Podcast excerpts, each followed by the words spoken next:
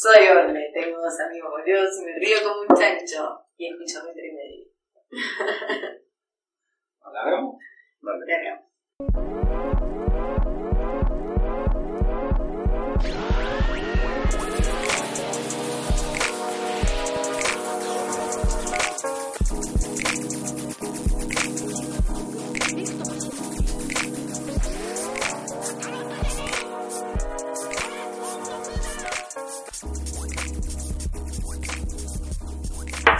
Buenas tardes, buenos días y buenas noches. Esto es Más de lo Mismo, un podcast en el que vamos a hablar varias cosas raras, siempre acompañado de Fernet, así que probablemente esto empiece a perder el sentido con, el tiempo. No estoy solo, estoy acompañado, nomás que están bastante calladitos los dos, eh, por el Cosaholic, el mago del código, nuestro hacker de las charlas, un más de metro 80 hecho de puros ceros y unos, Martín Becerra, nuestro amigo Pux.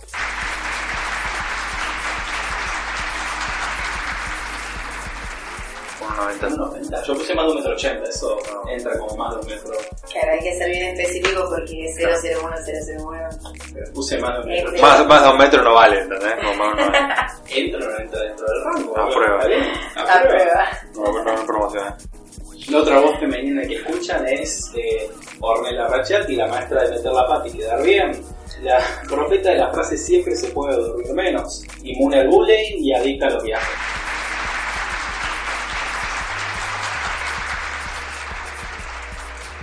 Y acá el que les habla, eh, el, niño, moño, curiosidad incansable, el kiosquero de tu corazón, esponja de dialectos, disco rígido de un terabyte cargado de totalmente conocimientos inútiles en desarrollo.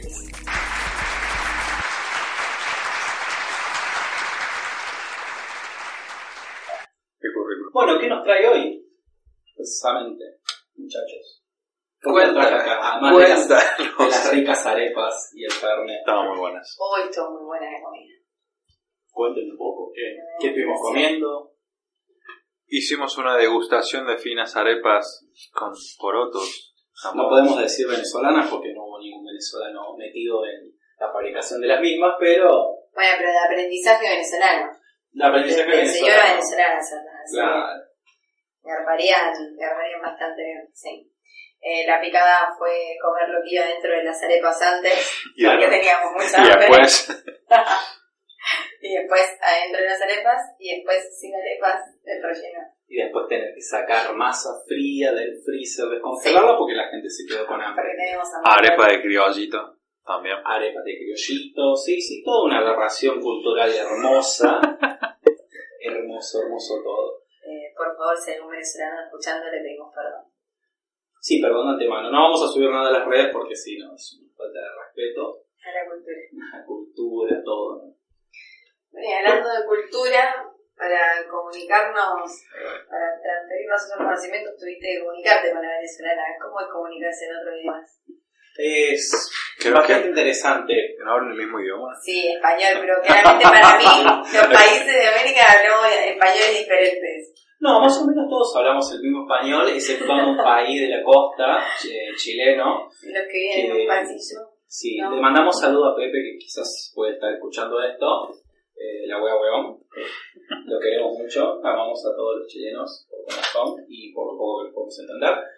Creo que quizás por eso lo- nos entendemos bien, porque no, no hay mucho para entender, así que es fácil querer a alguien. Pero particularmente les quería preguntar a ustedes, chicos, ¿qué hacen de su vida además de venir un viernes a la noche a comer arepas, tomar fernet y estar divagando y diciendo tonterías delante de un micrófono y por lo que veo allá un celular, una cámara, ya no vamos para arriba. Sí, literal. Literal. Eh, bueno, yo trabajo siendo profe, justamente me paso la semana entera delante de diferentes jóvenes con edades varias, con situaciones varias, y intentando transmitirles un poco de conocimiento, un poco de habilidades. Eh, trabajo en escuela y trabajo en una fundación de formación laboral. Y bueno, voluntariamente comparto eh, una ONG que, es Rota, es Rotará, que es el programa juvenil, y una de las áreas donde más me desarrollo también es la capacitación, así que mm, diría que disfruto como mucho tiempo de mi vida parada delante de otras personas o capacitándome para intentar hacerlo un poco mejor, improvisar bastante bien cuando haga necesario cuando sea necesario y como dijiste al principio, si se mete la pata, salir bien parado de la situación. Gracias, Orne. ¿Y vos, Fux? ¿Algún día nos vas a decir qué significa Fux o, o no? No en este episodio, capaz que en el episodio 1943. Yo lo que hago, yo, yo, yo he estudiado computación y he nacido con un teclado abajo del brazo y de eso toda mi vida eh, he vivido con computadoras y hoy vivo de eso. Hago consultoría tecnológica para una empresa que se llama Red Hat. Que está Recientemente comprada por IBM. con los amigos de IBM, que va a ser toda una aventura muy bonita cuando se tengan que hacer la función. Pero fuera de eso, agarro a todo, contribuyo a, a- a la a la construcción de procesos metodológicos y operaciones en diferentes empresas. Está bueno, porque te, te das, te das la... Puedes trabajar con diferentes bancos, diferentes eh, partes del gobierno. La verdad que es algo bastante divertido. Y todo el tiempo estás aprendiendo, así que a mí me encanta. Básicamente son las personas se encargan de la estructura de que todo funcione y nada se genere algún tipo de caos en la sociedad. En parte sí. En parte sí. Y aparte de ser un programador, también eh, te dedicas a la, a la oratoria, a la parla, como quien diría. Que Sí. es algo bastante paradójico dentro de un programador que suele asociárselo que está frente a un, a un monitor, encerrado en su casa con una capucha. Capaz que es interesante, porque no, no, no siempre fue así, pero sí, actualmente también comparto con Orne acá la, la, la ONG Rotaract y he tenido la posibilidad de viajar por todas partes del, país para, para dar charlas, seminarios de diferentes índoles, cuestiones bastante introspectivas, cuestiones de liderazgo, cuestiones de trabajo en equipo, metodológicas, etcétera Y no siempre fue así, lo cual es interesante porque fue, fue un proceso de, de ser una persona súper introvertida y súper cerrada y no poder hablar en frente de tres personas a poder hablar en frente de públicos y audiencias bastante grandes. Así que bien, tengo algunas anécdotas con eso para después. Muy bien. Así que bueno, parece que ambos los tres, como diría un amigo de Tucumán, eh, tenemos algo en común que es el tema de ser oradores. Yo también eh, básicamente los conozco a, a Martín y a Fuchs por, a Martín y a Fuchs porque son dos personas distintas, obviamente. Fuchs es el hacker de noche y Martín es el señor que va todos los días a la oficina. Y a Orne eh, los conocí dentro de Rotaract también eh, compartiendo espacios de capacitación y proyectos. Algo que si tienen ganas de enterarse más pueden seguirme en Instagram, que todo el tiempo estoy subiendo cuestiones relacionadas a esa organización. Y quizás yo estoy con el camino un poquito más atrás, pero sí me ando perfeccionando como, como orador. Ellos siempre han sido mis, mis guías, mis, mentores, por eso los- los he invitado. ¿Y hace cuánto que se desempeñan siendo personas que hablan delante de otras personas que los escuchan ansiosamente? Uf, eh, creo que toda la vida tuve la inquietud de poder transmitir cosas eh, de una manera más como profesional, si se le quiere decir, ponele, o, o un poco más como estructurada. Sí. Eh, empecé como a formarme en- dentro de lo que es el voluntariado en 2012, más o menos. Y la primera capacitación así que di, que me puso a prueba adelante de como 30 personas, era de marketing, chicos, soy profesora de psicología. Hippie. Eh, Hashtag. había salido de la escuela secundaria y me pusieron a dar una capacitación de marketing y me tocó trabajar sin haber planificado antes con una persona que trabajaba de marketing. Entonces fue la peor experiencia de mi vida y ahí dije, tengo que volver a hacerlo para poder hacerlo bien. Eh, sí, fue como la primera vez y fue en 2000, sí, fines de 2011, 2012 tiene que haber sido. Qué lindo, qué lindo año para arrancar a hacer algo sabiendo que todo el mundo se iba a ir a la mierda, Sí. probablemente. el mundo. Tal cual. No, ah, no, pará, claro. En 2012 hubo un evento muy importante y yo, y ahí tengo una anécdota para contar, que es que las primeras veces que me paraban adelante de las personas a querer compartir información, yo estaba tan nerviosa todo el tiempo que primero que trataba a las personas como que no sabían algo que ellos ya habían organizado hacía dos meses. Eso una. Y la otra que me levantaba la remera y me tocaba la panza como cuando los nenes se quieren ir a dormir y juegan con la mantita. ¿Qué? Claro, era como, como empezar, claro, acá, acá no, no me pueden ver, les voy a intentar describir, pero era como enroscar la remera con las manos, como cuando vas a enroscar de la mantita para dormirte, y, y como to- tocarme la panza, como que no sé, que estaba embarazada, mentira, pero de los nervios que me daba para hablar delante de las personas. Pero bueno, me prestaban atención, creo. De algo servía, así que. Ah, Bueno, sí, es un, un buen foco levantarse la, pan, la, la remerita como Sí, claro. bandana. No lo recomiendo, pero... la gente debe prestar mucha A- atención. Ah, algún, tipo, algún tipo de atención vas a recibir. Y hace seis años había algo mejor que mostrar claramente, pero bueno. A todos nos Claro. pasa el tiempo. Claro, el tiempo no juega a veces buenas y no las pasa. Claramente. Así que bueno, eso llevo bastante Sí. tiempo haciendo. Claro. Lo bueno es que con el tiempo eh, ha mejorado en su oratoria y no ha tenido que mostrar más la panza. Claro. Así que Para captar la atención. un buen suerte. Y yo hace también creo 2012, 2013. Sí, 2013 que estoy dando seminarios y todo. Y algo bastante constante, o sea, cada uno, cada dos meses terminamos das uno, de algún tema en algún lugar de cosas. Al principio es como que es más en, en un entorno y después empezás a salir para afuera, empezás a viajar, a hacer cosas. La gente te conoce y te invita a hacer, a dar charlas, etcétera, así que últimamente es más, más y más y más. Pero está bueno porque una, sí, en mi caso particular, que me gusta experimentar con diferentes cosas, he aprovechado cada una de esas instancias como para experimentar diferentes temas, metodologías, formas de dar en público, etcétera, y, y pulirlo como un arte, está bueno, la verdad que está bueno. No digo que sea, que sea como muy experimentado, pero tengo mi, tengo mis batallas, como quien dice, y feliz de eso. Bastante interesante. Bueno, yo que he presenciado charlas de ambos, he visto mucho crecimiento, es bastante interesante. Eh, practicar algo, lo que es raro, porque todos los días hablamos, hablamos con gente, pero parece que tiene una cosa particular para hablar de algo en particular delante de más de 10 personas, casi como que el nivel empieza a subir un poquito, un poquito más fuerte, por así decirlo. Eh, me hizo acordar a, a la primera vez que me tocó hablar en, en público, pero con público que realmente sí tenía que escucharme y tenía toda la atención enfocada en eso, fue para una cena de, de fin de año, de, no, todos vestidos lindos y demás, que de vaya, de paso, el apodo mío demonio viene prácticamente por eso. Yo usaba moño en la época que todavía no, no estaba muy de moda, y después se fe, puso, Doy fe. se puso de moda. ¿Quién diría soy Coincidencia, quizás, no sé. no sé. Quizás puedo decir que lo impuse, pero bueno, Vamos a eh, ver. inchequeable, como diría una amiga.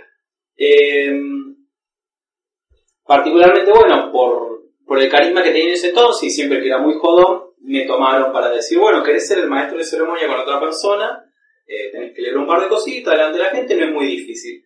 Siempre cuando te dicen no es muy difícil, no va a doler, no creas. Es mentira, siempre es mentira eso. Eh, me pararon delante de aproximadamente 55 60 personas con reflectores, porque justo el lugar donde estábamos teníamos, teníamos reflectores muy cerca, que no parece, pero los reflectores de la tele, del teatro, normalmente hacen que te levante Son la muy temperatura. pesados, sí. Son muy pesados. No sé cómo hacen, no sé si tendrán toallitas en el corte y demás, porque te hace transpirar mucho entre que tenés cagazo de hablar y la luz, te juega todo en contra. Y prácticamente ese fue uno de la, del suplicio, por así decirlo, de tener que hablar. Tenía que leer una carta, tenía el papel en la mano, y como normalmente cuando las personas mandan saludos, escriben cartas, sacan, no sé, el Miguel Cervantes de sí mismos y eligen las palabras más complicadas para que el que tenga que leerlo lo tiene que leer. ¿Viste? Eso, eso, eso es algo raro, es como que la gente cuando, cuando escribe, escribe poéticamente, y es como, escribe como hablar, o sea... No, pero cuando escriben para que otro transmita, porque Pero- cuando arman sus propios discursos son un poco más conscientes de lo que van a tener que leer, pero coincido con Leo que cuando te toca en los eventos leer las cartas de gente que mandó, como que no pensaste nunca que esto alguien lo iba a tener que leer. Queridos, estimadas personas humanos sentados, escuchando enfrente, de- dale, o sea, hola, es como lo mismo.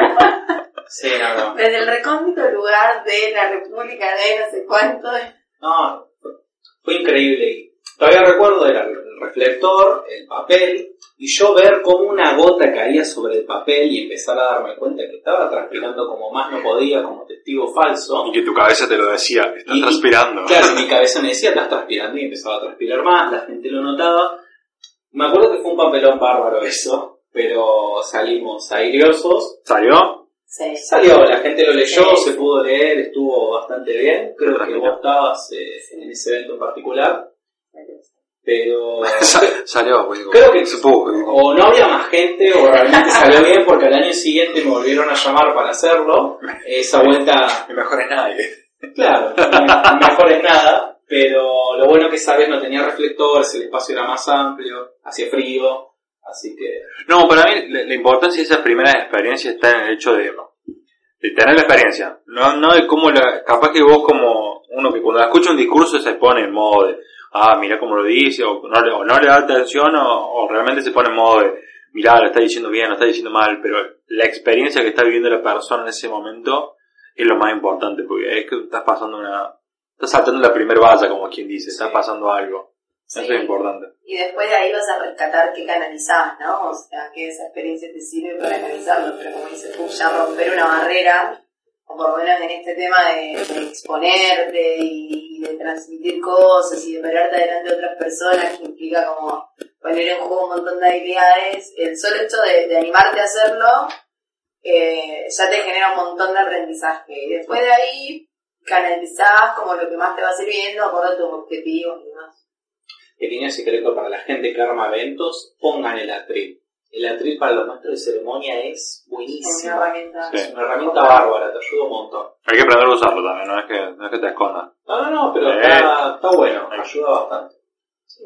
Bueno, yo cuando, cuando empecé a hablar en público, o sea, ¿cómo fue? Al principio me pasaba esto, no podía ir, me costaba mucho hablar frente de gente, pero, pero mucho, mucho, o sea.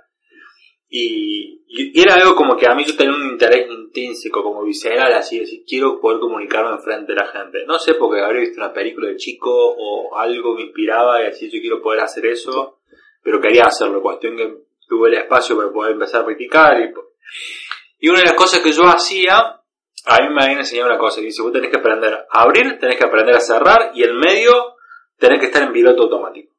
Tenés que ver. Entonces yo lo que hacía es diseñaba el discurso, lo preparaba, lo practicaba mucho, mucho, mucho, mucho, mucho, y después cuando estaba ahí, decía lo primero, me quedaba en blanco, y aparecía al final cerrando, y más o menos funcionaba. Básicamente eras un programita, Bien vos. bien con un Bien código vos. puro. ¿viste? Bueno, pero funcionaba. Cu- Cuestión que estaba, estaba bueno, porque al principio eso lo que me hacía a mí era ir rompiendo la barrera con otras personas.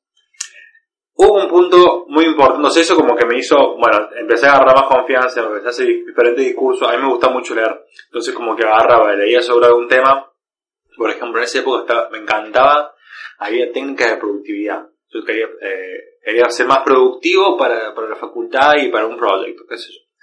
Entonces había leído eso y me gustó mucho y lo quería comentar en un grupo, entonces fui y dije, che, les quiero contar algo. Eran cinco minutos, o sea, era, nada, absolutamente nada de tiempo. Pero para mí era el monte del mismo. Entonces lo practicaba hacía. Y así fui. Y en un momento me acuerdo, estaba coordinando un evento, y yo, ese, ese era mi caballo de batalla, o sea, yo tenía que hablar en frente público, no importa cuánta gente sea, lo practicaba, practicaba, practicaba, practicaba, iba y lo decía. Hasta que un día en un evento, yo tenía como coordinador, tenía que hablar en frente de, de todo para hacer la, la ceremonia de apertura, lo cual no sabía de antemano. Fue, fue una cuestión de que en el momento me dijeron, bueno, Fuchs, mira que ahora en los próximos cinco minutos vos tenés que hablar en frente de toda esta gente. Y era como mucha gente, o sea, pasé de como 5 o 10 personas a 150 personas, lo cual no estuvo bueno, y no tenía tiempo para practicarlo y prepararlo y saber qué iba a decir.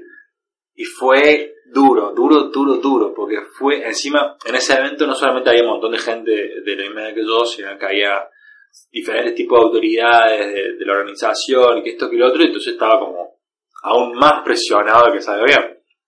Cuestión que empecé a hablar en público, empecé a decir, bueno, bienvenidos, gracias a todos por cosas, quiero agradecer a bla, bla, bla, bla, bla, bla. Y ahí quedó blanco. Y ahí quedó blanco y fue un momento como que, viste cuando como que el mundo, no es como que el mundo se para, no se para, sigue, sigue andando pero es silencio. Y los ves a todos. y los ves que te miran y vos no sabes qué hacer porque no podés salir corriendo. Y por suerte estaban, sí. ¿O sí? Sí. Bueno, por suerte, por suerte estaba una amiga que estaba, estaba en la par mía, que también estaba con conmigo, que, que, que tomó la posta, que yo tenía más experiencia, tomó la posta, siguió el discurso y lo terminó. No se notó tanto, pero para mí eso marcó como un punto de inflexión. O como un punto de inflexión de decir, ya está, pisaste, pisaste fondo. Después de esto como que... Ya la pasaste. Ya está, lo pasé. Después de esto que... ¿cuántas, cuántas- me quedo en 20, enfrente de- me quedo en blanco enfrente a 20 personas, sí, dale, mira, es que era ridículo. Acá, acá, sí. Eso estuvo bueno como punto, no solamente de, de pasar la primera barrera, sino también de pasar el primer pelón. Como que de alguna forma te cura de espanto. Ah, sí. Sí, no, la, la posta es que sí, pasar el primer papelón es necesario. Eh, es muy necesario porque si no, eh, tu tolerancia a la frustración es baja. Eh, funciona mucho así. Sí, creo que lo más valeroso de eso es esto de que, bueno, realmente cuando uno empieza a encontrarle el gusto, y ahora podemos hablar un poco de eso de- por qué uno le, empieza a encontrar el gusto a, exponerse, digo, porque de la forma que lo contamos eso es una medio masoquista, ¿no? O sea, te parás, te quedas en blanco, te transpirás, eh, dudás, y, y todo lo demás, y decís como, bueno, entonces, ¿para qué? Y, y la realidad creo que, la clave es eso, volver a intentarlo para, para proponerte y como te autodesafías a, a que te salga mejor, a esto como contrapoco. Bueno, ya está, hasta este punto preparada los discursos, ahora tengo que poder pensarlo en el momento y pilotearla. Y uno se va poniendo como eh, nuevos desafíos, se va poniendo en juego otras habilidades para, para poder hacerlo mejor. Entonces está bueno como Sí, si quieres. No, está buenísimo como siempre estar implementando cosas nuevas. La otra vuelta había leído algo que me hizo acordar un poco a lo que decías vos, Fuchs, de, del tema de la entrada y la salida, como que tienen que salir impecables. Encontré algo como que te rellenaba la parte del medio de qué tenías que hacer. Y era el método Bravo para, para oratoria. Bravo es una sigla eh, donde cada letra significa algo. La B es de bienvenida, precisamente dar la mejor apertura, darle la bienvenida a la gente. Eh, la R es el reconocimiento, eh, te tiran esa pauta para que la gente te pueda escuchar, de reconocer que hayan estado ahí, que te estén escuchando, ante, o sea, de antemano ganarles eh, el afecto a la gente, básicamente. La A es de autoridad, es de contar por qué, por qué estás vos hablando ahí, por qué es importante que la gente te escuche, por qué no lo está diciendo otra persona lo que vos estás diciendo. También sirve mucho para como fogonearte a vos mismo, como pegarte en el pitch y decir, dale, esta es tu charla. La B corta es de, de valor, que lo- la parte más importante del oratorio es eso, de, de que lo que vayas a decir agregue valor a la gente.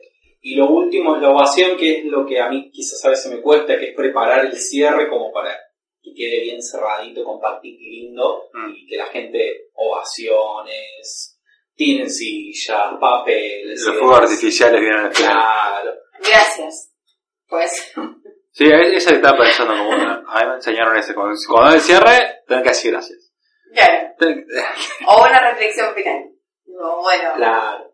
y a partir de ahora son ustedes los que tienen en sus manos el poder de cambiar el mundo. Gracias. Claro, lo peor que te puede pasar es estar hablando y, y como parar de hablar y que la gente te mira como, ¿y?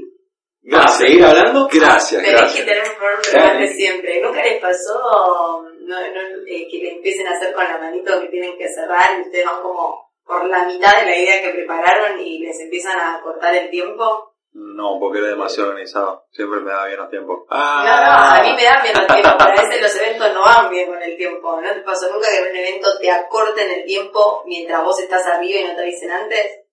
Mm, Bueno, a mí sí.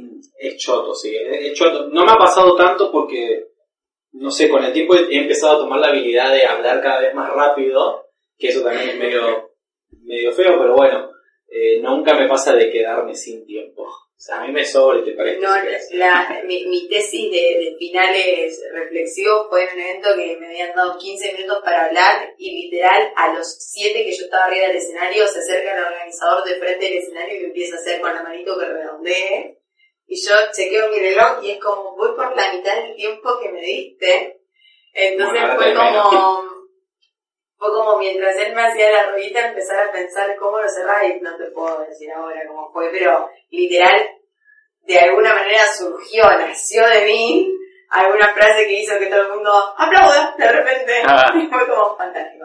A mí me encanta. Hay, Creo para- que eso fue la tesis de la improvisación. hay como un tipo de orador como que no le importa. Es como que está hablando y lo llamaron y no le importa. Y, como, y te, te- le hace la seña como, che, tenés que ir cerrando y el tipo dice, te mira, te responde y dice, no voy a cerrar antes, me va a tener que bancar. Y sigue hablando y dice todo en voz alta, y digo, no me importa. Si no, una autoestima No, bueno, bárbara. cuando tenés 19 años y te haces esa seña a una persona de 50, te da así como... Te cortó la vida. Claro, Sí. pues decís como, mm, no respondo. Quizá hoy te diría así como, mira, me habías dado más tiempo. Algo que tiene, Pero- tiene mucho en particular nuestra organización es que el, el tema de las charlas y oratorias que solemos dar, eh, tenemos una devolución de los asistentes que duel- suelen dar algún tipo de puntaje, eh, darte algún tipo de, de devolución, feedback, como, como les guste decirlo. Eh, y es re interesante porque muchas veces vos, dentro de tu cabeza y todo lo que vos planificaste, ves que están pasando cosas que no deberían estar pasando, la gente ni se da cuenta y piensa que está planificado y que está bien. Y quizás esos siete minutos que faltaron, la gente dice, mira qué bien. La charla corta, concisa, planificada. Espectacular todo. Espectacular todo, ¿no? No. Bueno, respecto a eso, algo que, que yo fui aprendiendo con el tiempo, de, la mano de preparar cosas con Fuchs y, otras personas, eh, esto de como no vender los objetivos antes de empezar. Fue, fue un aprendizaje muy duro ese, de no arrancar como cada vez que iba a hablar enfrente de alguien, decir como, bueno, la, la idea es que nosotros trabajemos sobre tal cosa o que conozcamos tal otra. Entonces, ¿por qué vendías todo? Que te, te la charla y encima después si lograste otra cosa más copada la gente no se da cuenta y si no lograste la que querías te dicen que fue toda una cagada. Y quizás lograste cosas recopadas, eh, pero te Pero- spoileaste antes. Sí. Entonces, Bueno, acá va un consejo para fueron eso. como, como aprendizajes. Sí, lo, lo mejor para eso siempre es no generar expectativas. Es más, si podés generar lo opuesto de que la persona no te tenga fe, mucho mejor. Así funciona básicamente en mi vida. No. La gente siempre Ay, se sorprende. Pero en realidad la gente se sorprende como, mirá, hace las cosas Mirá, bien. podías. Podía. Mirá. Mirá, puede hablar, qué interesante. Qué interesante. Yo, yo últimamente como que lo uso a propósito adrede del hecho de plantear expectativas cuando necesito que la gente tenga expectativas para que haga ciertas cosas o sacar la expectativa de la gente para que sea más libre para ciertas cosas. Para mí es como algo fino. Depende del tema que esté tocando. Hay veces que está bueno hacer una introducción en el que digas necesito que confíes en lo que mí, por lo que te voy a decir, lo que, te, lo que vamos a trabajar. Y hay veces que no, como te, te voy llevando y vamos viendo cómo sale. Claro, pero una introducción de como adelantar algo de lo que va a suceder, como bueno, quizás se van a encontrar haciendo algo que, con- que no están acostumbrados, o eh, como decimos, confíen en mí, que les voy a proponer actividades que las hemos pensado y que hemos preparado. Eso quizás está bueno. El hecho de decir, bueno, hoy vamos a trabajar oratoria y empezar a dar la charla oratoria, porque la idea es que ustedes se vayan pudiendo hablar en público. Cuando yo empecé a capacitarme para dar capacitaciones, la metodología de los que me capacitaban era esa. Vos arrancabas un taller o arrancaban un discurso como contándote todo el objetivo de lo que iban a hacer y como el contenido teórico, por decirte de una manera, o, o como con qué me tenía que ir yo de ese espacio, ¿no? Y me parece que eso en algunos momentos, como decís vos, con el tiempo se entrena para saber cuándo sí cuándo no. Pero cuando las cosas son como muy dirigidas, también le, le coartas a la otra persona que aprenda eso o se lleve eso y se lleve otras cosas también. Sí. ¿Entendés? Y en realidad lo peor que te puede pasar es que no terminaste de llegar a que la persona comprenda eso, comprendió un montón de otras cosas, pero como eso que vos le prometiste no lo comprendió, se va pensando que fue toda una reverenda cagada. Claro, tiene que, Porque- ser, tiene que ser como algo muy puntual, o sea, Claro. como te voy a decir este concepto. Y que vos estés seguro, segurísimo, que la persona se va de ese espacio habiendo comprendido ese problema. Bueno, pero por ejemplo, yo ahora estoy dando muchos talleres técnicos y la parte técnica es dura y no, es- y no hay mucho divagaje, es como esto, esto, esto. Y ahí sí te sirve, es como, este es el concepto, así es el concepto, este es el concepto que te acabo de explicar. ¿Te parece? Y aún así tenés que reiterar y te reiterar como... Depende del caso. Está bueno que esté diseñado y que tenga un sentido y no que sea, no que sea como, ah, me dijeron que tengo que hacer esto, lo voy a hacer, sino que sea lo que realmente te pueda servir más para el aprendizaje. Sí, sí. Más que, más que nada porque pienso como llevar esa práctica a otros lugares. Imagínate que el adelanto de la novela te muestra una cosa, vos vas después mañana a verla y pasa otra cosa totalmente distinta. Como, ¿qué estamos haciendo? ¿Qué onda? ¿Qué, qué onda? Realmente director ahí en el medio, ¿qué? Tipo algunos trailers así que son medio tramposos. Ah, sí, de ciertas películas que no queremos comentar. DC. No, Eh. es- eso es otro capítulo. Sí, sí. Comentarios sobre series y películas puede ser otro capítulo muy interesante. Pero a pesar de, de todo, que estamos bastante planteando unos cuantos inconvenientes y cuestiones bastante eh, obstaculantes, si hay que poner una palabra media extraña para decirlo, ¿por qué siguen eh, siendo oradores y, y mejorando en eso? ¿Por qué les gusta seguir metiéndose en ese lago empantanado? Because it painted. Este es un podcast que es bilingüe. Bilingües incluimos, incluimos chileno. No, creo que, a ver, en un principio fue una cuestión de crecimiento personal, poder hablar en público, como sentí que era algo que yo tenía que madurar. Después fue una cuestión de compartir algo, de, de poder brindarle valor a los demás a través de contenido o experiencias. Y ahora quizás que después de, de tanto, hace varios años, es como más, no sé, intentar facilitar el proceso de otra persona para que pueda hacer algún clic en su vida. No, no necesariamente con el hecho de te voy a hacer cambiar o te voy a cambiar. No, no, sino con el simple hecho de, de pensar o crear ciertas situaciones o generar ciertos espacios en el cual uno pueda crear, crear y, innovar en sí mismo y repensar algunas cuestiones. Porque por ahí es difícil, o sea, podés leer un libro, pero no es lo mismo que, podés leer un libro, podés escuchar una charla, podés ver un video, y es, y es una forma muy pasiva de, de recopilar información. Y podés hacer algún ejercicio que, a- que aún así está bueno. Pero, por ejemplo, con Orne damos seminarios, de- hay veces que damos seminarios de cinco días. Y una cosa que, a nosotros nos gusta decir es el hecho de, una cosa es cuando das una charla de una hora, que podés dar mucha información, podés dar muchos tips, lo que sea, y otra cosa es cuando, cuando das un día entero, que podés pensar como una capacitación completa en el que abordes varios temas, pero cuando tenés cinco días con una persona, eh, podés generar un proceso. Realmente podés generar una aventura mental, espiritual, física, de lo que sea, con una persona para que trabaje cosas en profundidad que realmente puedan impactar su vida. O sea, y, eh, creo que en hoy en día estoy en eso, en poder compartir los demás algunas cosas que yo han hecho conmigo, de algunos otros seminarios que he tomado, poder compartir eso con los demás. Entonces, creo que va por ese lado, de poder aportar algo a los demás de una forma diferente. Eso está muy bueno. Sí, ahora es como, es como una forma de hacer servicio. O sea, para mí, hacer charlas que no las cobro, es hacer servicio. Es hacer servicio desde lo que a mí me caracteriza y lo que es mi propia esencia, por así decirlo. Sí, eso está muy bueno. Tomo una parte que decías, el tema de, de leer un libro, ver videos, eh, leer algún tipo de nota, blog, que quizás a veces eso, no nos queda mucho. Quizás acá Orme me pueda ayudar un poco con eso.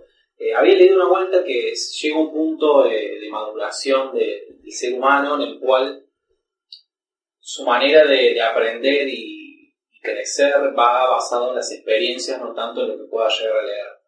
Eh, no sé, Orme, vos siendo Sí, lo puedes tomar como desde diferentes teorías. Básicamente cada uno desarrolla a lo largo de su vida como preferencias de cómo ingresar la información a, eh, a, su, a su almacenamiento, por decirlo de una manera, a su propio almacenamiento.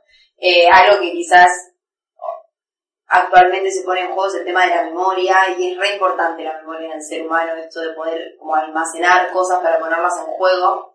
Y en definitiva sí, obviamente hay personas que son como más auditivas, más visuales, más emocionales o kinestésicas de poner el cuerpo, em, pero sí tiene que ver con que cuando uno conecta la, la experiencia con una buena emoción y con lo que está eh, aprendiendo, incorporando en ese momento, como que esa trilogía de conectar el cuerpo en acción, la emoción puesta en el buen sentido y eso que está incorporando eh, se hace más fácil. Y la realidad es cierto que cuanto más vamos creciendo, más neuronas vamos eh, ocupando para desarrollar habilidades. Entonces, cuanto más después podemos conectarnos con la emoción, es más fácil construir y desconstruir cosas. Eh, pero bueno, no deja de haber personas que leen un texto una vez y ya se acuerdan absolutamente los cuatro conceptos principales del texto.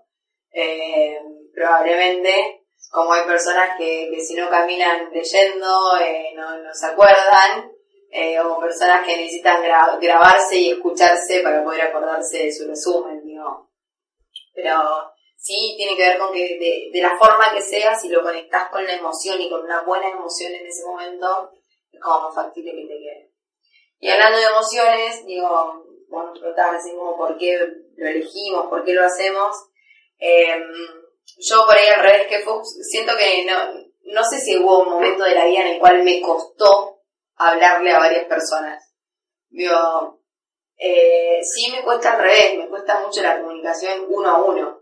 Digo, la comunicación unipersonal es sentarme a hablar con una persona de algún tema en particular eh, y profundizar sobre algunas cosas o, a veces cuando son justamente relacionadas a la emoción o algo, me cuesta un montón. Eh, sí lo que me cuesta es obviamente ir al, grano y, poder como apuntar a los objetivos, claramente. Eh, entonces creo que sigo eligiendo pararme adelante de grupos de personas cuando tengo la oportunidad. Primero porque me pone en juego como todas mis habilidades. Eh, me pone en juego el tema de, tener que capacitarme yo para sentirme en el lugar, como, como decían ustedes recién, Esto de tener herramientas uno y tener información uno para estar parado en ese lugar, que quizás no es la información que les vas a transmitir, pero sentir que, que sos como un vaso lleno que les para poder darle a los demás, eh, para poder compartir. Y creo que fue eso lo que me llevó a querer perfeccionarme, darme cuenta cómo personas que se paraban adelante mío, eh, con seguridad y, contando desde su experiencia y contando diferentes cosas, a veces con una sola frase me modificaban un montón de pensamientos o me acomodaban un montón de pensamientos. Entonces cuando se me dio la oportunidad de perfeccionarme para poder estar yo en ese lugar, que es un círculo, ¿no? Por más que uno dé capacitaciones, nunca deja de ser capacitado. Eh, y, eso también está, es, fantástico, digo, esa vuelta de, por ahí la misma persona que vos estuviste, como cuenta Fuchs, una semana formando para que vaya a formar, a la semana la tenés dándote una capacitación y, vos ahí ves como todo el logro del proceso que viviste junto a esa persona y, que lo pudiste guiar. Entonces, yo creo que, que, se reduce a eso que es tan grande igual, ¿no? Que, que es poder darle al otro la posibilidad de crecer y crecer vos porque tenés que poner en juego un montón de habilidades para poder brindarle al que tenés enfrente. Y algo que yo tengo siempre en mente es que la persona que está adelante tuyo, cuando vos termines de hablarle, puede sentir dos cosas, que perdió el tiempo o que lo invirtió. Entonces, creo que el desafío de, cualquier persona que, elige pararse a hablar adelante de un público, ya sea en metodología, taller, conferencia, charla o, lo que sea, eh, el desafío creo que es que todos esos que estuvieron ahí sentados sientan que el tiempo que dedicaron a estar ahí es un tiempo invertido y no perdido de su vida. Es como decía, es como, decía Yoda, es como vamos a llegar a ser lo que ellos lleguen a ser. Ah, Todo el fanático de Star Wars. una cosa, una cosa. No, una cosa que me pasó esta última vez, que la última vez que un seminario largo, es que como que vos cultivas ciertas habilidades, ¿no? Al principio trabajas tu oratoria, trabajas cómo moverte en el espacio, cómo decir las actividades, la narrativa, etcétera, etcétera. Y un punto que tenés pulido a cierto nivel que te sentís confiado. Y una cosa que me pasó en lo último, que estoy trabajando más en la parte espiritual, si quieres, de conectar con mi intuición, de poder sentir a la gente, de ver, poder conectar a un nivel más profundo con las personas para ver cómo están sintiendo las actividades una cosa que me pasó es que, y hablaba con mi compañero, en ese momento estábamos haciendo la, la capacitación juntos, que, que, le decía, o sea, nosotros acá no estamos creando nada, es como que hay una escultura, hay una escultura en este pedazo de piedra gigante y con cada conversación, con cada hora que la planificamos, con cada conversación, con cada feedback que recibimos, estamos picando la piedra, estamos picando la piedra. No, nuestro rol acá no es crear y venir a poner algo, es simplemente como facilitar algo que ya existe e ir recolectando información e, ir dejando que fluya hacia un espacio en el cual la gente reciba valor. No porque hoy sí estás como, como a una persona que habla en público, sino como estás como facilitador de que la otra persona vive una experiencia y vos simplemente estás canalizando eso. Es como una forma de, por eso decía de servicio, de alguna forma lo, lo canalizás a través del servicio. Es como el barco va a seguir andando, vos estás arriba como vigía viendo que más o menos el barco tiene que ir para donde tiene que ir. El barco va a seguir andando igual, de alguna manera. Claro, pero, pero hoy fíjate que... Sí, yo creo que igual, o sea, la autonomía en, en seminarios como, como el que Fuchs cuenta, creo que la autonomía del que está presente, cuando vos planteas todas las actividades más bien de, de taller y de poder conectar y demás, buscas que el otro sea más autónomo, ¿no? O sea, que pueda ir pasando por el proceso eh, con vos como, como guía y no como, ¿cómo decirlo? Como delimitándole vos eh, qué hacer y qué no. Eh, pero sí creo que, que la clave, y tomo lo que dice Fuchs, está en esto, en que para llegar a, a, a donde estamos, que claramente hay un montón de otras cosas que lograr, pero si uno puede decir que cara con, con diferentes experiencias, como decía Fuchs al principio, no sé, que te hayan invitado a diferentes lugares a, a capacitar a gente que ni conoces, que no saben ni cómo trabaja, solo porque te vieron alguna vez. Digo, eso te dice, bueno, algo bueno estarás haciendo.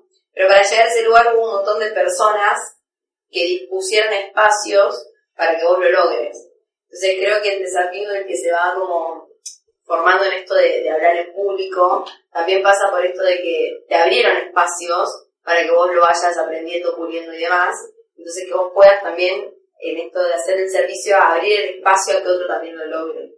Eh, Para mí como... Esa sensación también es muy motivadora. Sí, como cada uno, o sea, a mí me parece que cuando uno empieza a hablar en público muchas veces se da como que la motivación está viciado, es errónea por así decirlo, ¿no? Como que lo buscas por una, una cuestión de ego, de quiero hablar en público, quiero que la gente me escuche, quiero poder transmitir un mensaje y es como, es como por ejemplo, a mí me gusta metafóricamente contarlo, es como, quiero hacer karate para poder tirar patadas voladoras por la tierra eh, y, saltar de acá y hacer trucos espectaculares. Y te pones y te pones y lo haces y lo haces y lo haces y en algún momento empezás a madurar más allá que al comienzo tu motivación haya sido no la adecuada, empezás a hacer esas patadas y seguís haciéndolo y en algún momento empezás a madurar y te das cuenta que no se trata de tirar patadas, sino que se trata más de encontrar un balance en tu vida, se trata más de un orden, de disciplina, de practicar algo muchas veces. Vas a encontrar, y, acá con hablar en público me parece que hay veces que cuando encontrás este mundo de pararte enfrente de alguien y transmitir un mensaje, lo decís porque vos querés estar en el rol de hablar. Y, realmente después que lo haces mucho tiempo te das cuenta de que tu rol no es hablar para transmitir un mensaje, no con esa forma, no con la cuestión de recibir el reconocimiento, sino de, de una forma más humana, por así decirlo. Sacando el ego del miedo, del medio. Del miedo también. Del miedo, Del del miedo miedo también. también. Del, ego- del miedo también. Sí, vos lo decís más como, como si estuvieras haciendo un regalo que sos vos mismo, básicamente, sin esperar nada a cambio. Sí, esa es la clave, pero uno creo que también atraviesa ese proceso hasta que puede entender que, como que, no sé, tenés como diferentes maneras de, empezar a hablar en público, por necesidad, por obligación, porque no hay otra manera de, transmitir la, la situación, hasta que llega el punto que, es un punto de inflexión bastante grande en el que vos empezás a entender que, que eso, que, que, corre por tu cuenta que, que eso que estás haciendo sea una posibilidad para ir que tenés adelante. Eh, y ahí es donde corre como todo el beneficio personal, que en realidad sigue siendo un montón, porque cada experiencia, lo venimos diciendo en, todo lo que venimos hablando, ¿no? Cada experiencia te llena y te fortalece y, eh, y pone en juego habilidades tuyas y valores y, y un montón de cosas, pero eh, eso, que empezás como a hacerlo más por los demás que por vos.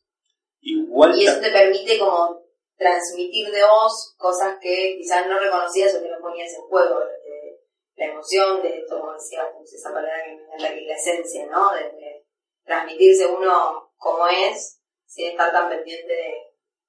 Y, ta- y también pasa, parece que hay mucha gente que le, que le huye, ¿no? Me acuerdo ¿Hablar siempre... en público? Sí. Sí, obvio. Pero me acuerdo, antes- no sé cómo estarán las estadísticas ahora, pero me acuerdo cuando empecé a hacer los primeros cursos de oratoria y esto que lo otro, siempre te decían en la introducción, ¿sabías que la gente le tiene más miedo a hablar en público que, que a morirse? Y como, wow, qué impresionante, no sé cómo será ahora, si seguirá cumpliéndose. Bueno, puedo aportar un dato real. ¿Qué? Digo, no, no te sé decir el porcentaje, pero es real de mi experiencia. En las escuelas, cada vez que hay que eh, leer o decir un discurso para un acto, de 10 docentes que tenés parados, te puedo asegurar que solo uno o dos se animarían a pararse delante de todos los pibes y los padres a leer o decir el discurso. Y vos me decís, son personas que trabajan 4, 8, 12 horas de su día dando clase, pero ellos te contestan que no es lo mismo darle clase a un grupo de 40 chicos de 8 años que hablar adelante de toda la escuela. Claro. O sea, ese, ese nivel de, de miedo a la exposición. Eh, Pero para mí es eso, o sea, o sea, una cosa es cuando ya querés hablar en público, que veníamos hablando de eso antes.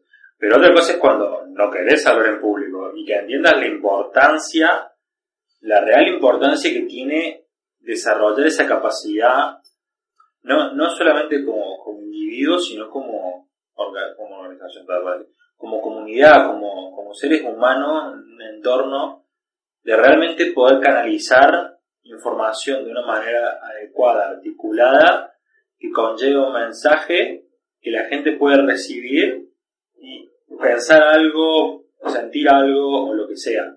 O sea, la importancia es poder asumir ese papel. Porque mucha gente, no, yo no voy a hablar. No, se trata tanto de si vos querés hablar o no querés hablar. sino de la posibilidad que tenés y que generás al hacerlo. Y, igual también se pone un poco cuando necesitas hacerlo o, te obligan o, tu, rol o tu cargo te exige, como te pasó vos cuando te al evento, que te pararon y eras el coordinador del evento y no podías en ese momento decir, no, bueno, no digo nada, me- mejor me callo.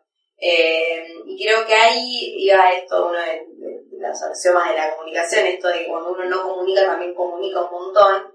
Y creo que si, si vos necesitas y tenés que pararte y tenés que desarrollar esa habilidad y elegís no hacerlo, también dice un montón de cosas de vos, que te pueden jugar muy en contra. Digo, eh, entonces a veces será por obligación, por necesidad o por gusto, pero creo que todos coincidimos que, o por lo menos acá, no solo ustedes, coincidimos que, que hablar en público es necesario para eso, para poder mostrarse real y practicarlo. Practicarlo y practicarlo y practicarlo para cubrirlo y Hay, poder hay- transmitirse. hay un discurso que me re gusta, que es una competencia oratoria que habla de, del poder de las palabras, de cómo las palabras pueden cambiar la vida de las personas. Y en un momento de ese discurso eh, simula por qué el calentamiento global no es tan considerado un problema en serio, porque cuando ahí hace la mímica de- del científico, que una persona que naturalmente no sabe hablar en público, qué sé yo, dice, mira estas estadísticas que tengo aquí, los numeritos, y es como que no saben de darle importancia de lo que hay el calentamiento global y las razones y cómo accionar eso. Entonces todo ese mensaje que está ahí atrás, que realmente es algo importante para la humanidad, se pierde porque el tipo no, porque la persona no sabe comunicar. Es como, y pasa en todo, o sea, cómo, cómo, cómo te puedes comunicar con, con tu pareja, con tus amigos, con, en tu trabajo, en tu carrera, en- con un cliente, con, con lo que sea, con lo que sea. Sí, particularmente con eso último, ya hasta le han cambiado el título, ya no es más calentamiento global, es directamente cambio climático, es como 2030 pasa esto, 2050 va a pasar lo otro, si no nos ponemos las pilas nos tapa el agua hoy. 2012 reversionado. Claro, directamente han, han cambiado, como, decís vos, el tema de la importancia que tiene cuidar el medio ambiente, han logrado encontrar la técnica para llegar a la gente. Más o menos porque seguimos en camino a que nos tape el agua, pero han mejorado un poco todo el tema de las investigaciones científicas. Y como Fuchs se embaló bastante en el tema de, de cuál es la importancia de hablar en público y por qué diferentes personas de distintas disciplinas, no importa de dónde vengan, lo que tengan que decir, deberían saber hablar en público. Eh, quisiera preguntar a vos, Ornella, ¿por qué crees que alguien debería hablar en público? Eh, creo que es como el mayor nivel de, exposición que uno encuentra. Y en realidad yo focalizo más en el proceso personal que hace uno para poder llegar a disfrutar esa situación y no sufrirla. Que tiene que ver con esto de realmente reconocer sus fortalezas, sus debilidades, sus habilidades, eh, para poder enfrentar esa situación y, y esto, y poder disfrutarlo y poder sentir que es una oportunidad eh, y no una obligación, tanto para, el- para vos que lo estás haciendo como para el que está ahí escuchándote o para que- quienes compartís ese espacio.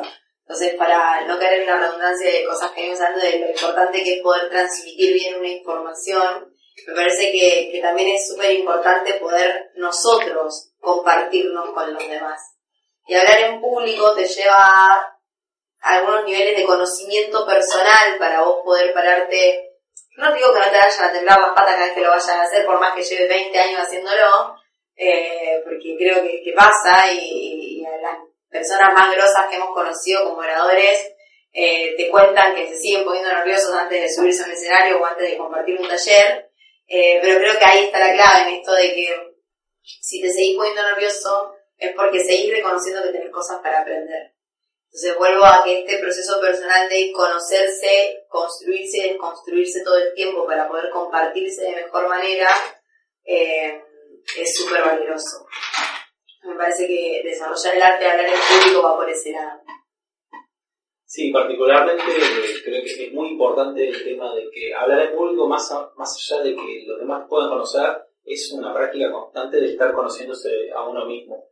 En esta última parte que decís, eh, del que te tiemblen las patas por más que estés hace 20 años en, los gajes del oficio, necesito acordar a Jimmy Kimmel, un presentador de, un show muy importante en Estados Unidos, que lo viene haciendo hace tiempo, lo tiene clara, el tipo es como, ha conocido a gente muy importante en el mundo, él ha dicho que todos los días cuando tiene que dar el show, él no quiere salir, hasta que no se abre la cortina, el telón y empieza la música, él no quiere salir pero se abre el telón, aparece la música y ahí sale él.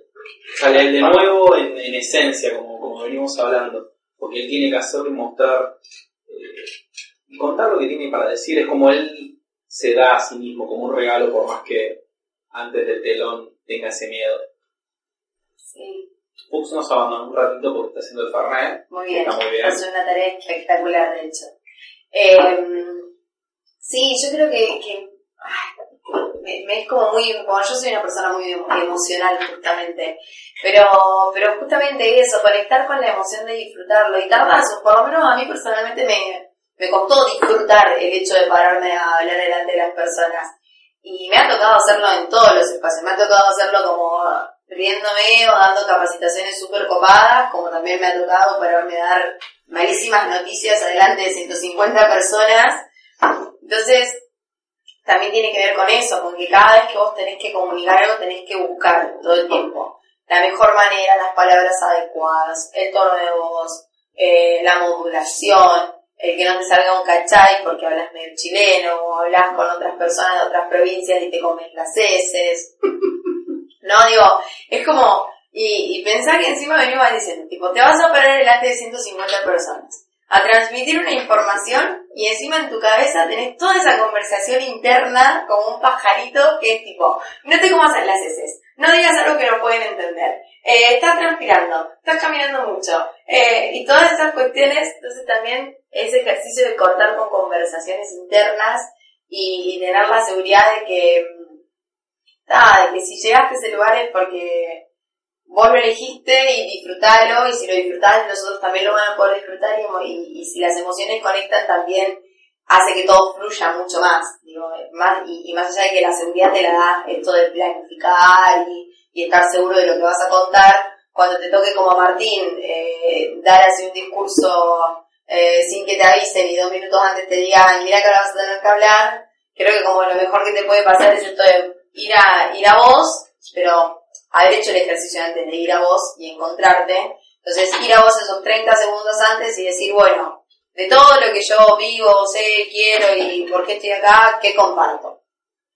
No, entonces esto de elegir qué compartir tiene que ver con saber qué tiene uno para compartir.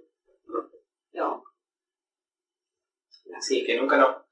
Muy pocas veces vamos a tener a alguien que nos venga a salvar en el medio del discurso. A veces estamos por nuestra cuenta y lo único que nos pueden sacar de ese lugar somos nosotros mismos.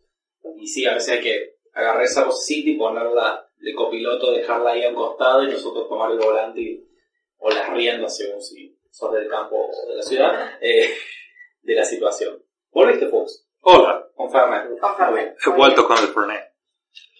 Sí, hace tiempo también me dijeron una herramienta que es esto de que si realmente esa conversación interna te está comiendo por dentro, eh, elegir qué parte de esa conversación interna podés llegar a, poner a disposición de todos los que están, ¿no? Esto de, bueno, la verdad que cuando me propusieron hacer esto me dio mucho nervio porque lo encuentro como un gran desafío el compartir esto con ustedes. Listo, y quizás eso te aliviana un montón psicológicamente para poder eh, continuar con, con la situación. Y también le diste cierto protagonismo a, a quienes están compartiendo ese momento con vos y te están escuchando, eh, de que si ellos le están pasando como que tienen nervios de estar ahí o cosas así que pueden pasar, eh, también puedan sentirse un poco más identificados con vos. Sí, quizás, diferentes cosas que uno va chequeando depende de los espacios, ¿no? quizás ser un poco más, más humano. Eh, eso me hace acordar mucho un libro que venía leyendo, es eh, Your, Inner, eh, no, Your Inner Critic is a Big Jerk, que básicamente es como tu crítico interno es un pelotudo, un gran pelotudo, y habla de, de eso, habla de, de cómo podemos usar a esa vocecita que nos habla y nos carcome la cabeza, cómo la podemos usar a nuestro favor. Que quizás esa voz que está ahí dentro de nuestra cabeza no es algo que precisamente haya salido de nosotros, sino sea una voz que se haya producido por algún maestro que no te ha probado algo que vos querías, de tus padres, de diferentes experiencias de vida, y son voces que están ahí y vos decidís escucharlo o no y a ver para dónde lo orientas. Eh, eh, tampoco es callarla porque quizás algo de razón hay y ahí poder usarla a tu favor está bastante interesante, es una gran estrategia. Está ahí, es una herramienta más. Me acordaba recién de por qué está bueno hablar en público. Por, por un lado, o sea, yo veo que hay dos, hay dos ramos, o sea, por un lado está cuando hablas enfrente de mucha gente, también por otro lado tenés la parte cotidiana, lo mundano, lo que, lo que haces en tu día a día, el, mortal, por así decirlo, porque no todos tienen la oportunidad o no todos quieren hablar enfrente de mucha gente. Y por, por un lado, está bueno, cuando tenés que aprender a hablar en público está bueno porque te, de esto, vuelta, te, te ayuda a saber articular un mensaje para con quien sea. O sea, sea tu pareja, sea tu familia, sea tu grupo de amigos, sea tu trabajo, sea una orden, sea todo eso. Y por otro lado también, cuando, cuando hablas con grupos más grandes, una cosa que a mí me hizo cambiar mucho, un paradigma que cambió en este último tiempo, uno cuando empieza a aprender sobre oratoria, teoría y que esto que lo otro, uno empieza a escuchar técnicas, ¿también? Como por ejemplo, una técnica muy conocida es que cuando estás parado enfrente del público tenés que barrer con la mirada de un lado del otro, como haciendo contacto visual con la gente. Es, es, es una técnica que te recomiendo. Haciendo comillas en el aire, de haciendo contacto visual con la Haciendo- gente. claro. Entre comillas. Otra técnica, por ejemplo, es que te dicen tenés que hablar fuerte y claro. Y, y son técnicas, para mí, cuando, cuando hablas de técnicas no, no estás hablando de lo esencial, de lo, de lo primordial, lo importante.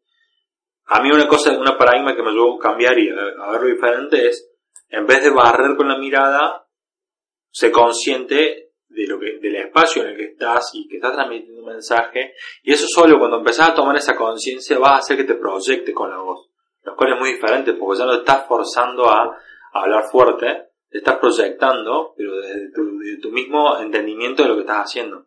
Y cuando barres con la mirada, no barras con la mirada, pues pensá y sé consciente de que hay un grupo de seres humanos que te están escuchando y están escuchando lo que está, el mensaje que estás transmitiendo. Entonces conecta con cada uno de ellos.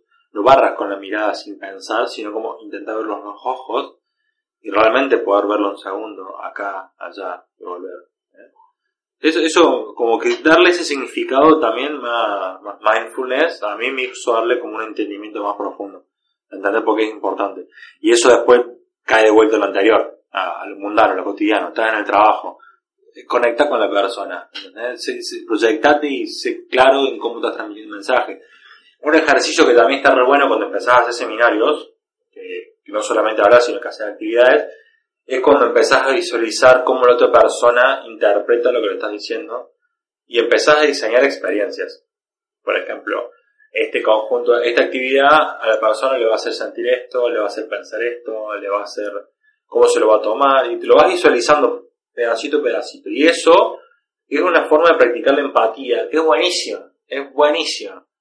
Entonces eso después lo llevas a tu vida y puedes entender realmente una forma nueva de entender a las personas de, mira, si yo le dije esto y no, no me entendió, es como, no, porque lo que yo le dije y eso cómo, cómo se lo tomó, claro, obviamente que no me entendió porque yo se lo dije de tal forma, él estaba en este tono, necesito decirle esto para poder que entienda esto, etcétera, etcétera. Está bueno, la verdad que es algo bastante divertido. Como llevándolo un poquito más a la práctica, es como, como hacemos en la práctica del brindis, que siempre a los ojos y conectando, sería como todos los días empezar a, a brindar un poquito más con la gente. Pero, en serio, Posta, pero- los ojos, pero posta. Pero posta posta. Brindar y- Pero posta, claro, no haciendo de... Claro, sí. Sí, hay algunos conceptos que se relacionan a eso, que es como el interés que tiene puesto cada uno en la comunicación, de vuelta a las emociones que se ponen en juego en ese momento, eh, los contextos, a veces eh, ni siquiera en la vida cotidiana sabemos cuáles son los conceptos que las personas tienen generados sobre las palabras. Que, que no me refiero a la definición de diccionario, ¿no? Creo que se entiende, sino como, como, como diferentes sensaciones que no reconocemos, no sé, quizás alguien alguna vez le dijo esa palabra en un tono despectivo y vos lo quisiste hacer en chiste, pero la persona ya tiene grabado ese tono despectivo. Eh, entonces también hacer ese ejercicio en, el momento de comunicarte en la vida cotidiana, comunicarte cuando estás parado delante de un público pequeño, grande, lo que sea, de, tener en cuenta que hay conceptos que pueden interpretarse emocionalmente o por experiencia eh, de forma diferente, eh, también es algo que te lleva a pensarte de otra manera en ese espacio. Y serás un poco más cuidadoso y perceptivo de lo que al otro le está pasando con eso que estás diciendo. O nunca te falta el típico orador que es súper full, hablando un montón de cosas y empieza a profundizar sobre un tema y de repente ves que la mitad del público está como en una situación de desconcierto eh, y llanto y no sé si el tipo lo buscaba y vos empezás a, a notar un espacio medio raro.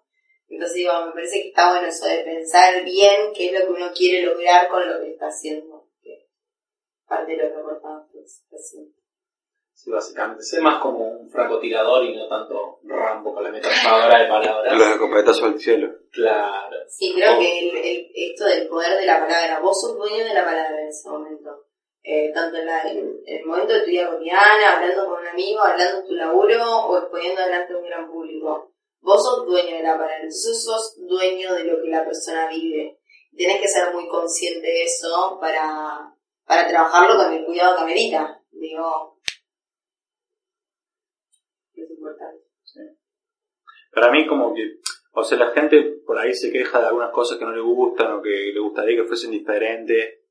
Y para mí como siempre hay una cuota entre lo que vos podés hacer y lo que la otra persona puede hacer. Y del otro lado de la cancha es como que la pelota está del otro lado y no podés hacer mucho. O sea, hay cierto punto de influencia que no podés. Pero del tu lado de la cancha, la comunicación, cubrir la comunicación, cómo transmitir los mensajes, es mucho del juego. O sea, es, realmente es mucho del juego. A mí me, también me parece cuando que vos te empezás a revalorizar a vos mismo.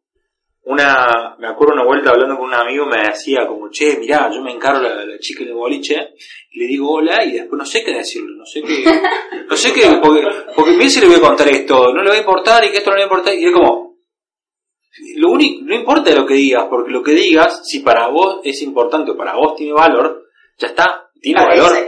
No te hace falta más cosmético, no te hace falta hacerlo más divertido, transmitir lo que para vos es divertido, porque para vos, es, ese es el punto, que para vos tiene valor, y transmitir ese valor. Es que sí, si no, o sea, ¿con qué clase de persona te vas a querer rodear si estás contando lo que la otra persona quiere escuchar y no lo que a vos te gusta? ¿no?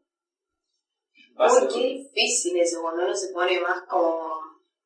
Cuando, cuando uno pone el foco más en lo que piensa que el otro, bueno, volvemos a las conversaciones ¿no? Lo que pienso que el otro está pensando, en lo que pienso que el otro puede estar diciendo por adentro, en vez de lo que, como dice Fuchs, en la responsabilidad que yo tengo y el poder que yo tengo en hacer lo que estoy seguro de que me sale bien, ¿no? o que por lo menos yo siento que me sale bien si tenés ganas de hablar de Pokémon Go con la mina en el boliche, hacelo, no pasa nada. Y quizás también vas a chequear si es la mina para vos, porque si la verdad es Pokémon Go y no conoce qué es, tenés dos posibilidades, o que le interese escucharte o que te diga... O que captures ese Pokémon. o que captures un Pokémon, claro, no apto. No apto. Yo también. Bueno, ahí iba yo con el tema de los intereses, ¿no? Es bueno reconocer a través de, de cuando uno se comunica si es capaz de percibir en el otro esto de cuánto interés o cuántas cosas en común tenés con las personas, cuánto conectás, cuánto conectás un montón con personas que a veces no tenés nada en común. Digo, a mí pasa, yo tengo amigos que son súper amigos y nos comunicamos, hemos logrado un nivel de comunicación copado, pero teniendo un montón de pensamientos súper diferentes, eh, de vuelta, la clave está ahí, en que uno sea como dueño de su responsabilidad. Estamos chequeando la, la libreta de Ornella porque parece que ella hizo la tarea y escribió mucho. Sí, hecho usted escribió un montón. Pero creo que ya dije un montón de cosas. Estoy pensando. Ah, bueno, el por qué deberíamos volver a intentarlo, yo puse el volver siempre a intentar, pero para crecer y mejorar, y en realidad porque abre muchas puertas el poder comunicarse de mejor manera. El, hablar en público y, el animarte si tenés la oportunidad, o generar vos tus oportunidades, porque tenés el poder de hacerlo, de, de, de compartirte delante de ciertas personas, vos muchas veces, no digo nunca, pero muchas veces eh, no sabes quiénes son los que pueden estar escuchando eso que tenés para compartir. Y a mí personalmente me ha pasado que eh, me sorprendan para bien.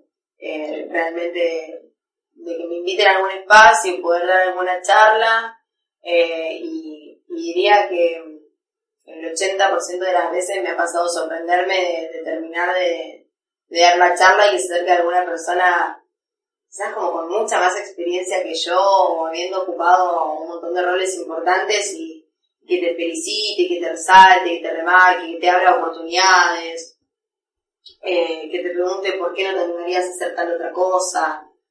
Eh, creo que, eso es algo fantástico que te genera cuando empiezas a compartirte con los demás. Yo me acuerdo que yo estuve un tiempo en, una organización que se llamaba Toastmaster que trabajaba esto, trabajaba oratoria y liderazgo. Y hay una frase que decía uno de, los miembros que me encantaba y decía, ten cuidado porque no sabes comunicándote bien hasta dónde puedes llegar. Es como que, y, él contaba aparte su éxito personal, como ha sido, y decía, ten cuidado porque quizás cuando hables con alguien, y sea una mujer o sea un hombre, depende de tus intereses, te puede salir lo que querés. Es como, es como un superpoder de alguna forma. Si lo sabes manejar bien en cualquier situación, te da eso. Sí, más acordar a, a cierto personaje de la década, no, del siglo pasado, que acá ya me están mirando con cara y ya saben que seguramente voy a decir. Un tipo alemán, no, grandes poderes de oratoria. Es un tema controversial. Es un tema controversial, pero sí. Eh, pero sí. Ahí estamos. Eh, básicamente estamos hablando de, Hitler, un tipo con mucha habilidad de oratoria que lo usó claramente para el mal. Sí, de la pero era eso, era un tipo que dijo algo que mucha gente tenía pensado y guardado y lo siguieron. Así que sí, pero intenten hacerlo para el bien. Inténtenlo, no. Ya, ahí puedo ponerme un poco filosófica y decir que cuando uno, volviendo a todo esto de que hablar en público termina siendo un servicio, digo, o si lo vivís de esa manera, es algo bueno. Eh, desde la oportunidad que le generas al otro al escucharte y al compartirte. Eh, entonces todo lo bueno que uno, que uno ponga en juego vuelve multiplicado y no tenés noción nunca de por cuánto se puede multiplicar. Eh, y también podés aprovecharlo, digo, por qué intentarlo, por qué hacerlo, por qué sostenerlo. Eh, y algunas recomendaciones que muchas veces podés hasta remediar situaciones que, que hayas pasado. Digo, en tu laburo cuántas veces te puede haber pasado haberte equivocado en algo aprendiendo y demás, y después de un tiempo, si lograste desarrollar la habilidad de, de contar tu idea, de contarte vos, de poner en juego tus conocimientos, puedas revertir hasta cierta primera impresión que alguien generó mal sobre vos, eh, solo porque te entrenaste en cómo compartirte, porque quizás tu pensamiento no cambió, quizás tu, tu metodología no, no cambiaron en la forma del trabajo, sino que encontraste esa mejor manera de compartir tu esencia y que al otro le llegue como vos esperás y no, eh, o sea, eliminando un poco ese cómo el otro quiere interpretarte. Entonces, la verdad que, ¿por qué hacerlo? Porque puede ponerte en lugares que nunca vas a poder llegar a, a, a rechequear y puede sacarte de lugares que quizás aprendiendo eh, erróneamente hay, hay personas que conceptualizan eh, y si aprendes a, compartirte y a exponerte mejor en público, eh, puedes crecer de esa manera. Sí, es que creo que cada uno es como un pequeño país con su propio idioma. Nosotros mismos tenemos las herramientas del traductor para que los demás nos puedan, nos puedan entender. Creo que el hablar en público genera eso, genera empezar a agregar palabras en el traductor para poder nosotros entender al otro y que los demás puedan entender. Y lo que decís vos, es eh, compartir la esencia, compartir lo que es uno. Así que creo que nos están corriendo los tiempos, ¿no? ¿Ya? Sí, hemos cumplido Parece que sí. harto tiempo. Estaba por, estaba por decir como algún tip para empezar. Es como, como, Empezá. como para hacerlo accionable. Para ser Eh, accionable, hacelo. Como decía. Vos, negro. Eh, yo había pensado esto de, bueno, en realidad el volver, eh, mi, mi, mi reflexión era el siempre volver a intentarlo. Eh, pero como para empezar, eh, bueno, más allá de empezar y animarte, eh, pensarlo como una oportunidad. Punto. Es un desafío eh, y por más que eh, uno no, no puede amar lo que no conoce, entonces nunca vas a poder disfrutar o, o reconocer que disfrutarías hablar en público y compartirte de mejor manera si no lo intentas. Pasar por la, por la prueba creo que va por mentalizarse de esa manera. No, a mí no me interesa, no, a mí no me resulta nada, no, yo prefiero que no porque no me sale, pero si nunca lo probaste, no sabes. Entonces quizás terminás como los tres que estamos acá enamorándote de una situación y, de un desafío que, día a día ponemos en juego sin haberlo pensado, pero solo por el hecho de haberse animado a. Que sí, creo que es muy difícil que alguien de manera innata logre en el primer intento pegarla justo en el ángulo. Es algo bastante complicado. Creo que como concepto así más a nivel personal es no eh, sé consciente que no te sabes todo como, y no, no necesitas saber todo ni hacerlo bien la primera vez. Tenete paciencia, querete haciéndolo, disfrútalo. Y ya más a, a nivel práctico, hay diferentes eh, tips y cuestiones para la cuestión de, no sé, de si te tiemblan las piernas, de si te cuesta mirar al público, o si sinceramente estás muy nervioso. Eh, funciona mucho a veces sostenerse con algún lápiz, alguna lapicera, tener algo en la mano, como para tener donde afianzarte. Cuando decíamos lo del atril también funciona para las primeras veces, tener un lugar donde apoyarte, donde poder estar mejor parado que la voz se pueda proyectar mejor. Eh, y también lo que contaba Fuchs, eh, si podés practicarlo, practicar por lo menos el inicio, el final y alguna idea en el medio, algún par de guías que por más que te ponga nervioso, sabes que tenés unos puntos esenciales que tocar y tenés una pequeña hoja de ruta, eh, mejor. Si yo puedo agregar a eso como que te preguntes todo lo que va a hacerte sentir cómodo en ese momento. Y no tener miedo a preguntar, digo también otro tip, ¿no? Por ejemplo, el, el dress code, como se diría, esto de llegar porque vos usaste jean, usás jean todos los días y vos sentís que te vas a sentir cómodo en jean, zapatillas y una camisita, pero que realmente llegaste al evento y está todo el mundo de traje. Entonces, por más que el jean y la camisa sean tu vestimenta, Puede pasarte como no, depende de cuánto nivel de, de personalidad tengas y demás, que te sientas recontra fuera de lugar, ¿no? Leo acá de estar acordando de alguna anécdota. Eh, entonces, nada, se me ocurrió el tema de la ropa porque es como lo más visible justamente cuando estás exponiendo. Eh, pero digo, no tener miedo a, a preguntar si es que alguien te invita o si vos estás generando la oportunidad y demás, de, de cuáles son como las reglas del juego en ese momento, ¿no? eh, el, el tiempo, el público, la información, el lugar, digo, todo lo que vos puedas como saber, más allá de practicar lo que vos tenés que saber para decir, todo lo que vos puedas saber antes del espacio, eh, también te va a dar eh, seguridad en esto, en preguntarte como, ¿qué te hace sentir cómodo? Porque claramente vas a estar en un nivel de exposición alto, entonces preguntar, eh, intentar recabar la mayor, la mayor información posible que te genere una situación de, de comodidad, de bienestar, ¿no?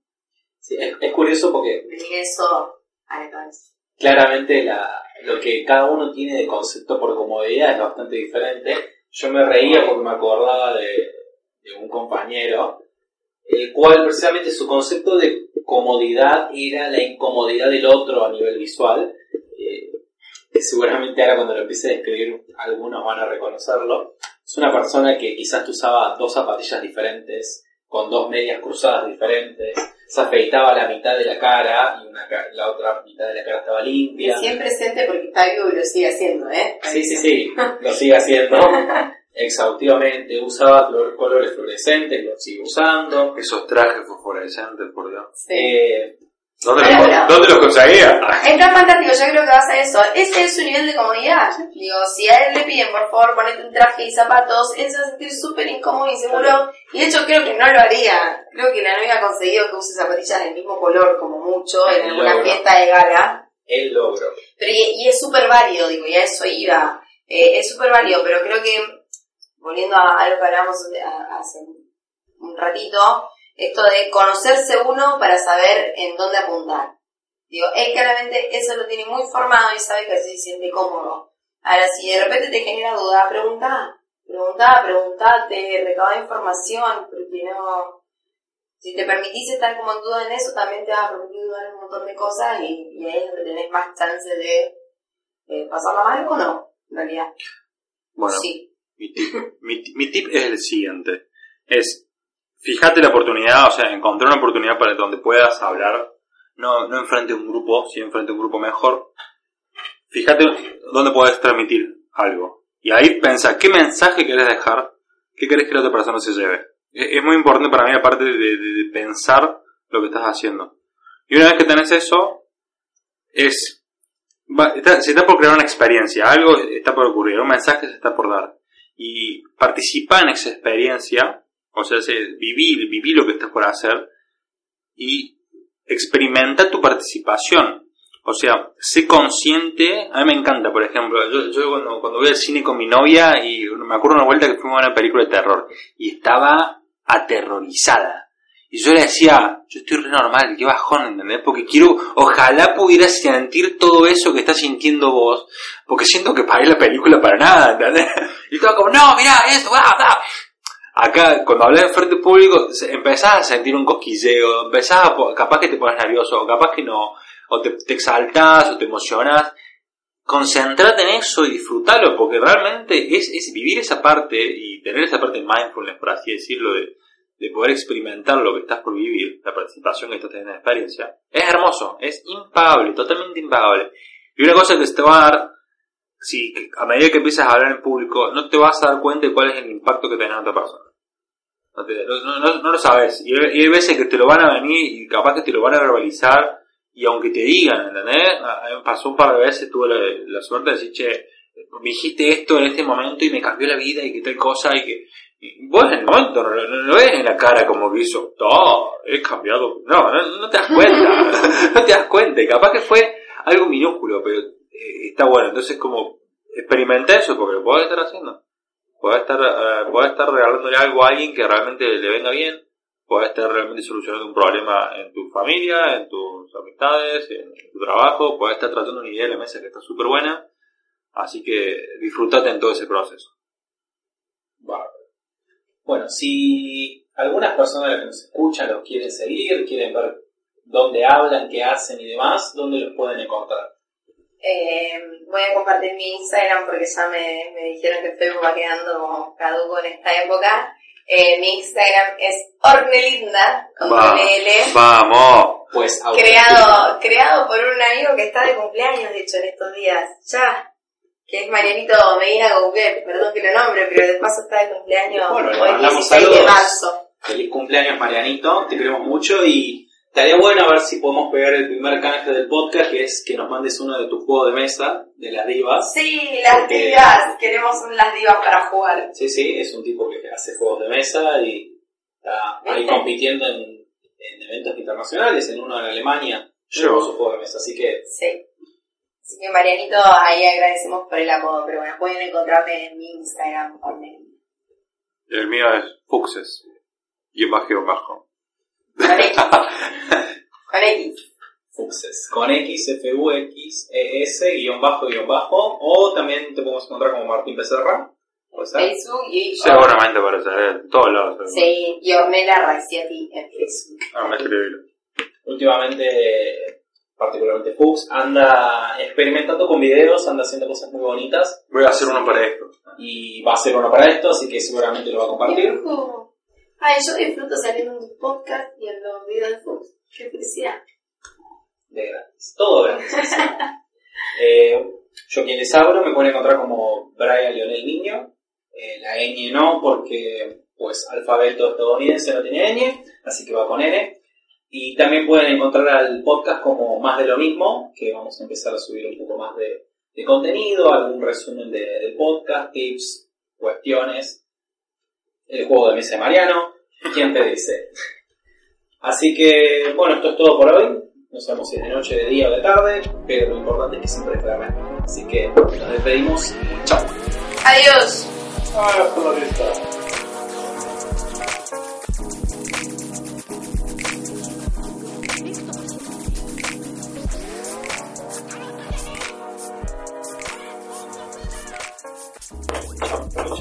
la vista.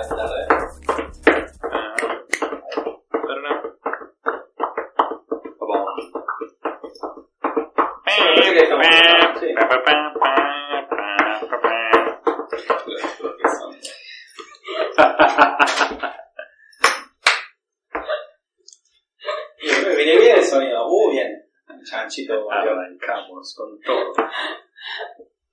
Hacen, no sé, hacen un cheesecake que es de dulce de leche, con dulce de leche y arriba más dulce de leche. Ahí está todo el nombre de todos los lugares. Sí, ahí. Ahí, eh, como haciendo zoom por 100, estaban chiquititos, chiquititos, estaban. Muy buena idea y es súper robable. Obvio que es súper robable porque acá, si nos tenemos que dedicar a algo, a robar. No se grabó.